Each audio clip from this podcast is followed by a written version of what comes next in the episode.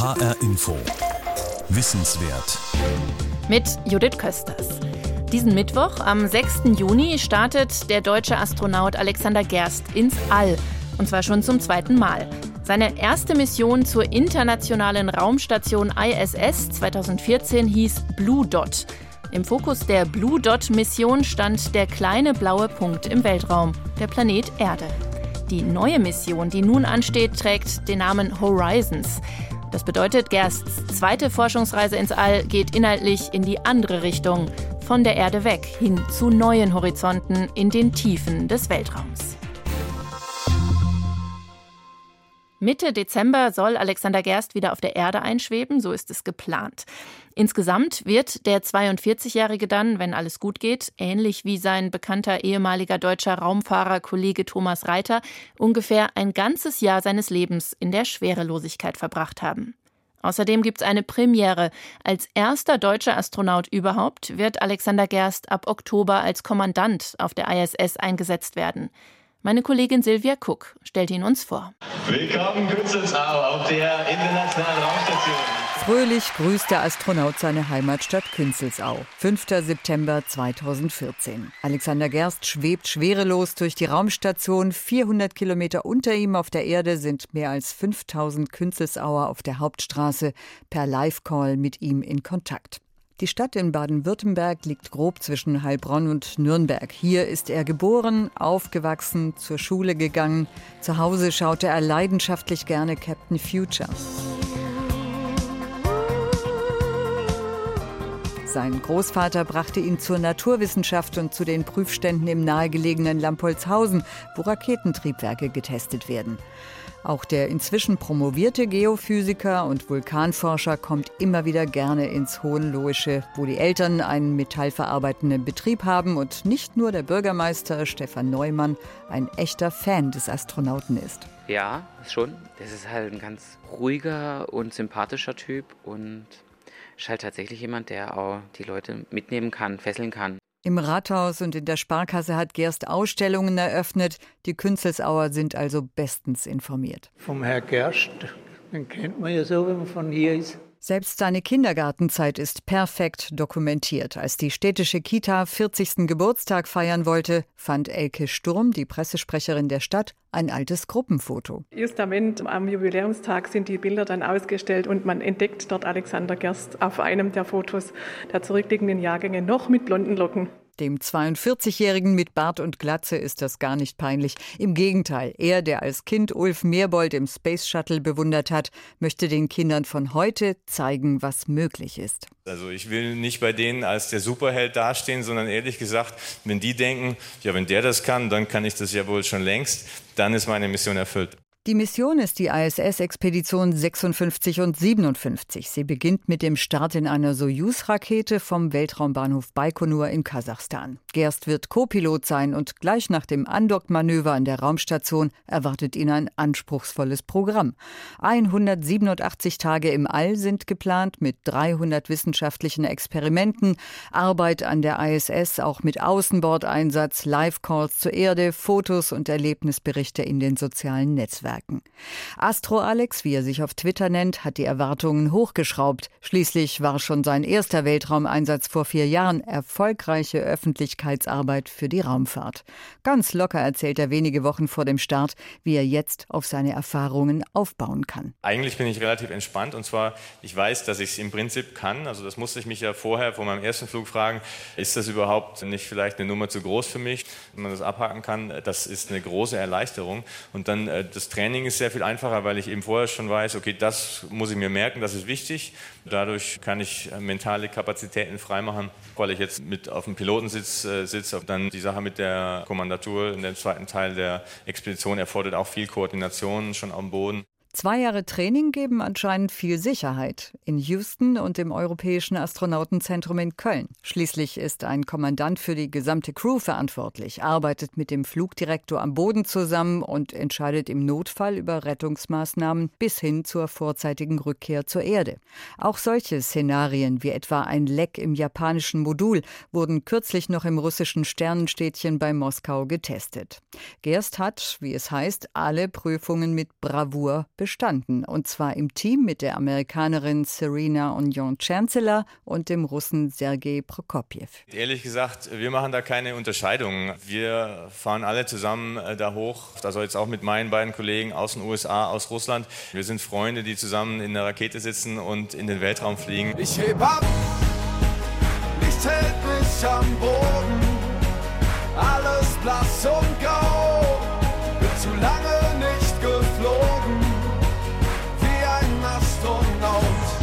Sido hört er gerne. Peter Schillings Völlig losgelöst war 2014 schon auf seiner Playlist. Jetzt teilt Alexander Gerst mit seinen Followern bei Twitter die Musik für die Startrampe. Darunter die Captain Future Melodie und Kraftwerk. Ist er wirklich so locker, wie er rüberkommt? Nein, sagen Menschen, die es wissen müssen, aber er ist sehr professionell, bestens trainiert und getragen vom Vertrauen tausender Wissenschaftler, Politiker und Kollegen. Alle ESA-Astronauten werden ihn bei der Horizons-Mission unterstützen, auch Matthias Maurer. Ich bin Eurocom auch, das heißt, ich funke dann mit Alex und unterstütze ihn, wenn er seine Forschung durchführt. Während er startet, sitze ich in Moskau im Kontrollzentrum und werde das live kommentieren. Und wenn ich dann in der Öffentlichkeit präsentiere, was die ESA macht im Weltraum, dann werde ich auch ganz sicher sehr viel davon berichten, was Alexander gerade oben im Weltraum macht. Ob er im Columbus-Labor experimentiert bei komplizierten Flugmanövern, die Verantwortung trägt oder mit den ISS-Kollegen Käsespätzle Made in Frankfurt ist, Millionen werden das verfolgen und zwar vom Start weg. Offiziell wird der Countdown in Baikonur an drei Orte in Deutschland übertragen, nach Berlin, ins Kontrollzentrum Oberpfaffenhofen und nach Künzelsau.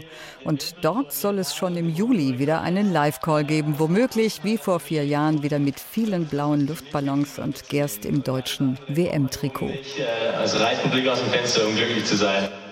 Das hört sich an wie ein großes Abenteuer. Und das ist es auch, was Silvia Cook da berichtet über den deutschen ESA-Astronauten Alexander Gerst und seine Vorbereitungen für die Raumfahrtmission zur internationalen Raumstation. Aber so viel Geld und so viel Wissenschaftlerhirnschmalz geben die 14 an der ISS beteiligten Länder natürlich nicht nur für ein Abenteuer aus. Die Forschung im All soll, so die Hoffnung, unser Leben auf der Erde besser machen. Die Europäische Raumfahrtagentur ESA, genau wie die amerikanische NASA oder die russische Raumfahrtagentur Roskosmos, erwarten Erkenntnisse über Klimawandel, Umweltschutz, Medizin und vieles mehr. Aber nicht nur.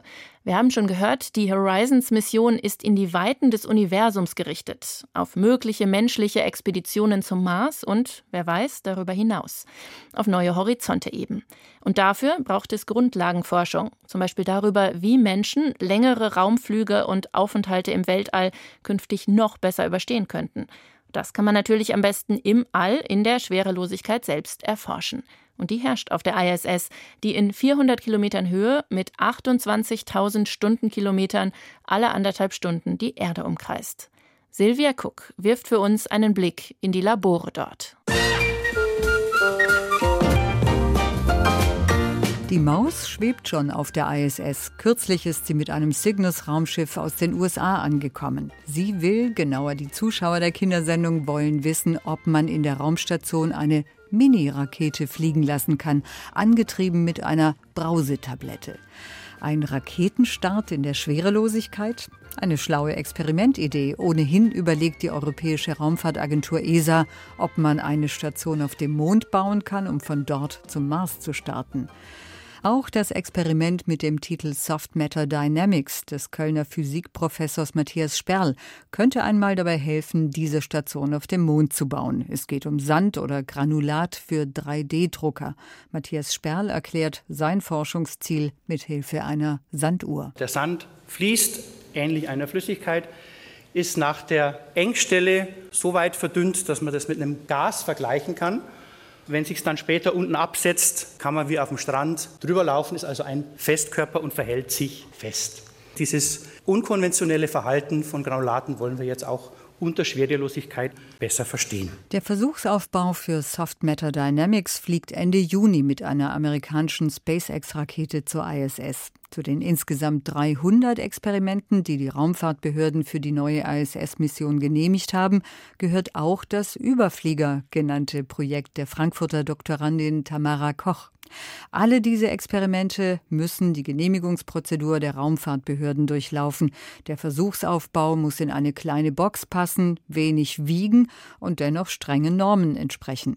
Herzstück aus Sicht der ESA ist das zum großen Teil in Bremen gebaute Columbus-Labor. Zusammen mit dem amerikanischen Destiny und dem japanischen Kibo-Labor bringt es Astronaut Gerst zum Schwärmen. Wir haben nur ein einziges Labor da oben, das ist die Internationale Raumstation mit ihren drei Wissenschaftsmodulen, die uns hilft, Experimente durchzuführen, die wir auf der Erde für keinen Aufwand der Welt, für kein Geld der Welt durchführen können. Das heißt, da oben können wir Lücken in der Wissenschaft schließen, die wir hier unten einfach nicht schließen können. Die Experimentboxen sind mit Klettband an die Regale des Labors angeheftet und werden in Absprache mit den Forschern auf der Erde herausgeholt und bearbeitet.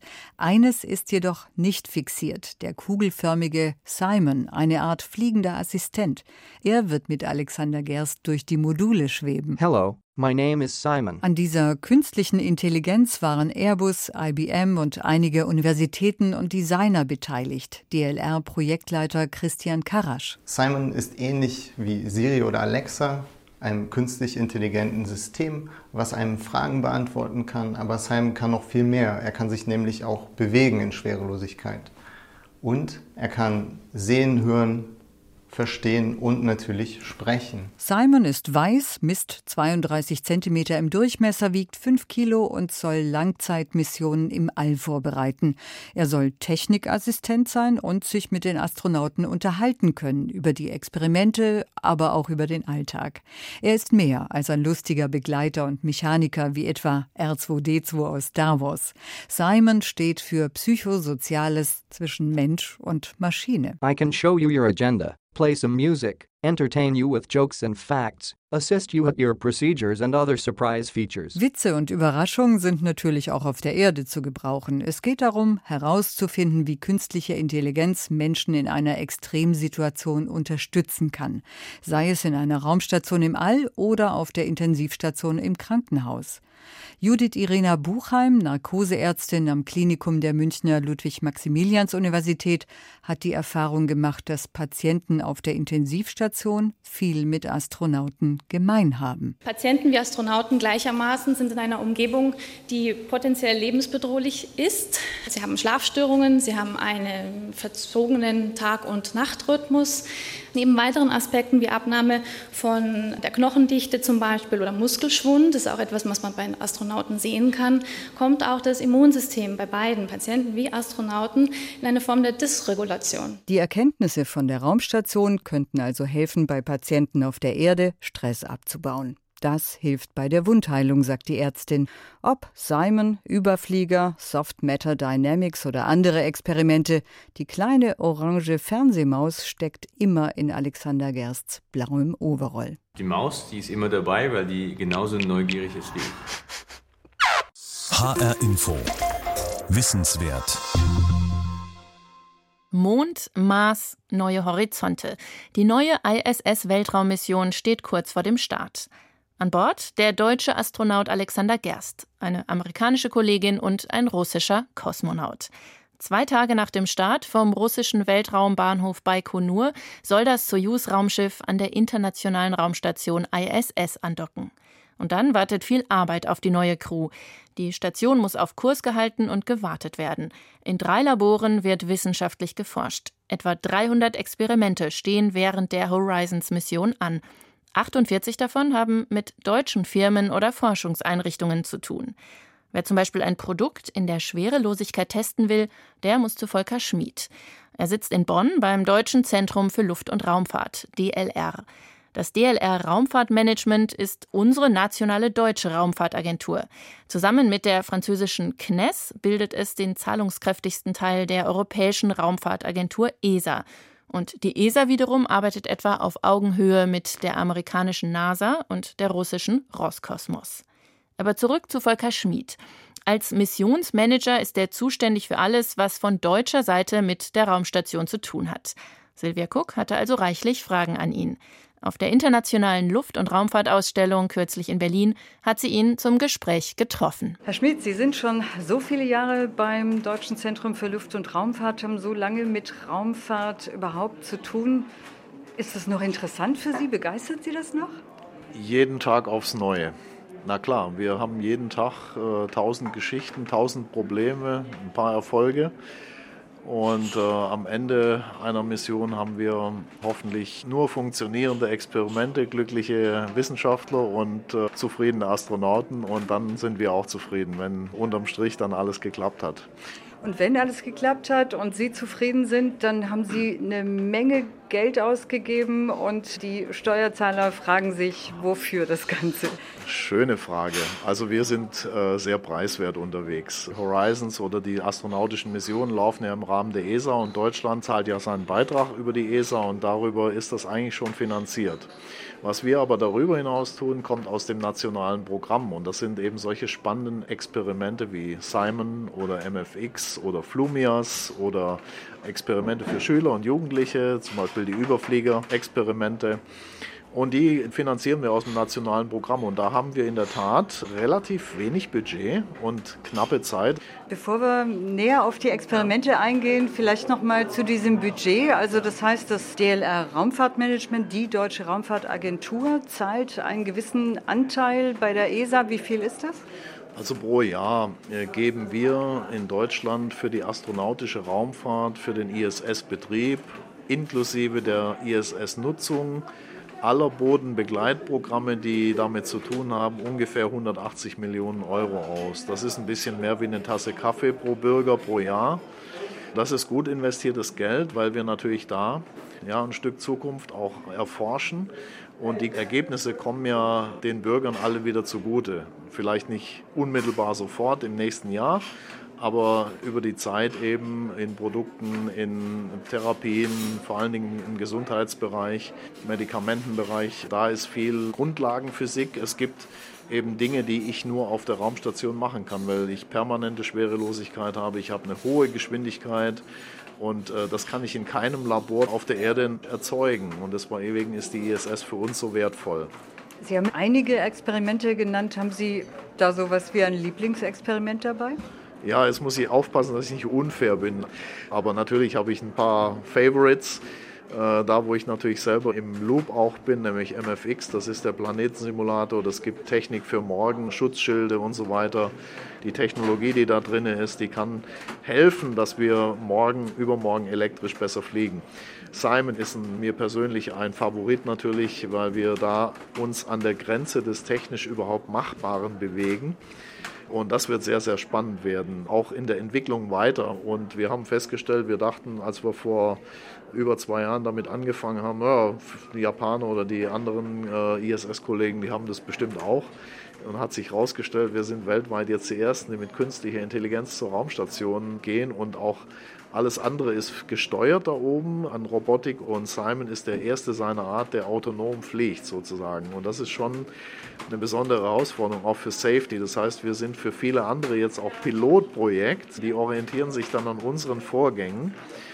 Und äh, ich bin sehr froh, dass wir das realisieren konnten und äh, hoffentlich können wir da auch weitermachen. Also es wird sehr, sehr spannend. Und was mich eben freut, und das ist mir, Sie haben ja nach so einem Favoriten gefragt, meine Favoriten sind generell da, wo wir Science Fiction heute realisieren können als Science Fact. Das ist mir eigentlich am liebsten, wo wir einen Fortschritt erzielen können, ja, wo wir heute das Utopia ein bisschen greifen können, das runterbringen auf die Erde für den Menschen, zeigen, okay, guck mal hier in der medizinischen Diagnostik, morgen, übermorgen hast du vielleicht einen mobilen Pflegeroboter, der intelligent ist, wo die Leute vielleicht, die gepflegt werden müssen, länger zu Hause bleiben können in ihrem gewohnten Umfeld. Wenn das ein bisschen gelingt, dass wir da Impulse setzen, dann haben wir alles richtig gemacht. Alexander Gerst wird voraussichtlich 187 Tage auf der Internationalen Raumstation sein. Und wenn er zurückkommt, ist es dann schon fast 2019. Bis 2024 soll sie sicher in 400 Kilometern Höhe um die Erde fliegen und dann ist Schluss? Ich glaube nicht, dass dann Schluss ist. Also wir in Europa sind von der Finanzierung her gesichert bis 2024. NASA, Russland und, und auch Roskosmos haben ja schon angekündigt, sie werden bis 28 weitermachen. Das macht auch Sinn, die Station ist da, wir haben nichts Neues. Ja. Warum sollte man die nicht weiter nutzen? Jetzt läuft die wissenschaftliche und die beginnende Kommerzialisierung der ISS. Äh, das läuft, die wissenschaftliche Nutzung. Das heißt, mit jedem Jahr, welches ich länger nutzen kann, desto besser die Kosten-Nutzen-Rechnung. Ja? Mhm. Das heißt, wir haben das Investment gehabt, jetzt nutzen wir und irgendwann haben wir so viel gemacht, das ist das abbezahlt, abgeschrieben und wir können nutzen, nutzen, nutzen. Sagt Volker Schmid von der Deutschen Raumfahrtagentur. Privat schreibt der Manager übrigens eine Science-Fiction-Reihe. Sie spielt im 26. Jahrhundert. Commander Frank Dawn befehligt hier die Sternenflotte der Erde. Und wie in Schmieds Romanen ist auch die Raumfahrt im 21. Jahrhundert kein rein wissenschaftliches, sondern auch ein sehr politisches Thema. Raumfahrt ist kein Luxus. Das sagte Bundeswirtschaftsminister Peter Altmaier in seiner Videobotschaft zur Verabschiedung von Alexander Gerst in die Quarantäne vor dem Raketenstart.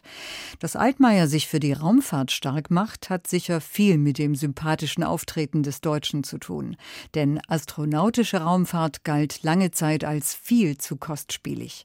Deutschland setzte deshalb auf die Entwicklung von Robotern, hochauflösenden Kameras und beteiligte sich an unbemannten Sondenmissionen zu fernen Planeten oder Navigationssatelliten. Auch hier war immer Politik im Spiel, sagt Professor Hans-Jörg Dittus, Raumfahrtvorstand des Deutschen Zentrums für Luft- und Raumfahrt, DLR, auf der Airshow in Berlin. Ich meine, alle Entscheidungen, die in der Raumfahrt getroffen werden müssen, müssen erstmal international getroffen werden. Wir können ja nichts alleine machen. Dazu haben wir gar nicht die Budgets. Insofern ist es immer eine politische Entscheidung. Erstens, mit welchen Partnern machen wir es? Und da es auch immer meistens sehr viel Geld kostet, ist es eben auch immer ein politisches Thema. Das Beispiel Rosetta gibt ihm recht. Die Kometenjägermission von 2004 bis 2016 kostete etwa eine Milliarde Euro. Allein die Landeeinheit Philae war mit 200 Millionen dabei. 17 Nationen arbeiteten zusammen. Der Erfolg? Europa kann jetzt sagen, die Amerikaner sind auf dem Mond gelandet, wir auf einem Kometen. Außerdem ist die Europäische Weltraumagentur ESA stolz auf den eigenen Weltraumbahnhof in Kourou in Französisch-Guyana und natürlich auf Galileo, das Navigationssystem, das das amerikanische GPS überflüssig machen könnte. Selbstbewusstes Auftreten, wo Europa in Zeiten des Kalten Krieges eher Anhängsel der Amerikaner war. Nach dem Fall des Eisernen Vorhangs kamen auch deutsche Astronauten wie Thomas Reiter auf die einst sowjetische Raumstation Mir. Und unter Bill Clinton und Boris Jelzin entwickelte sich ein Klima, das eine internationale Raumstation möglich machte, unter Beteiligung von 15 Staaten von USA über Europa bis nach Japan. Südkorea und Indien klopfen an die Tür. China wäre auch gern dabei.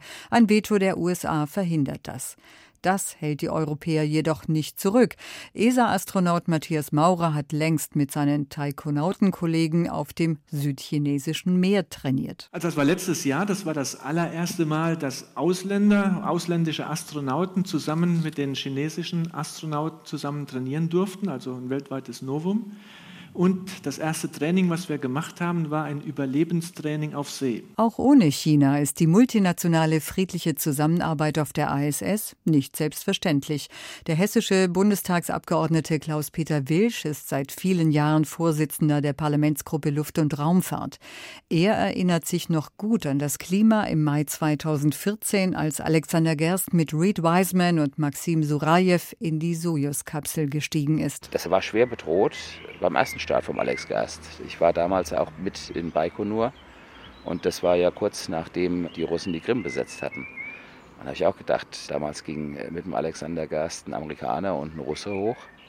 Naja, hoffentlich grätscht da jetzt der Putin nicht rein und sagt, jetzt könnt ihr mal schauen, wie er hochkommt. Das war vor vier Jahren und zumindest auf der Raumstation ist es friedlich geblieben. Für Bundeswirtschaftsminister Altmaier ein gutes Zeichen. Die Raumstation ist ein herausragendes Beispiel für die friedliche Zusammenarbeit im All und auf der Erde. Gerade jetzt, wo viele glauben, dass die Welt ein Stück weit aus den Fugen gerät, ist das wichtig.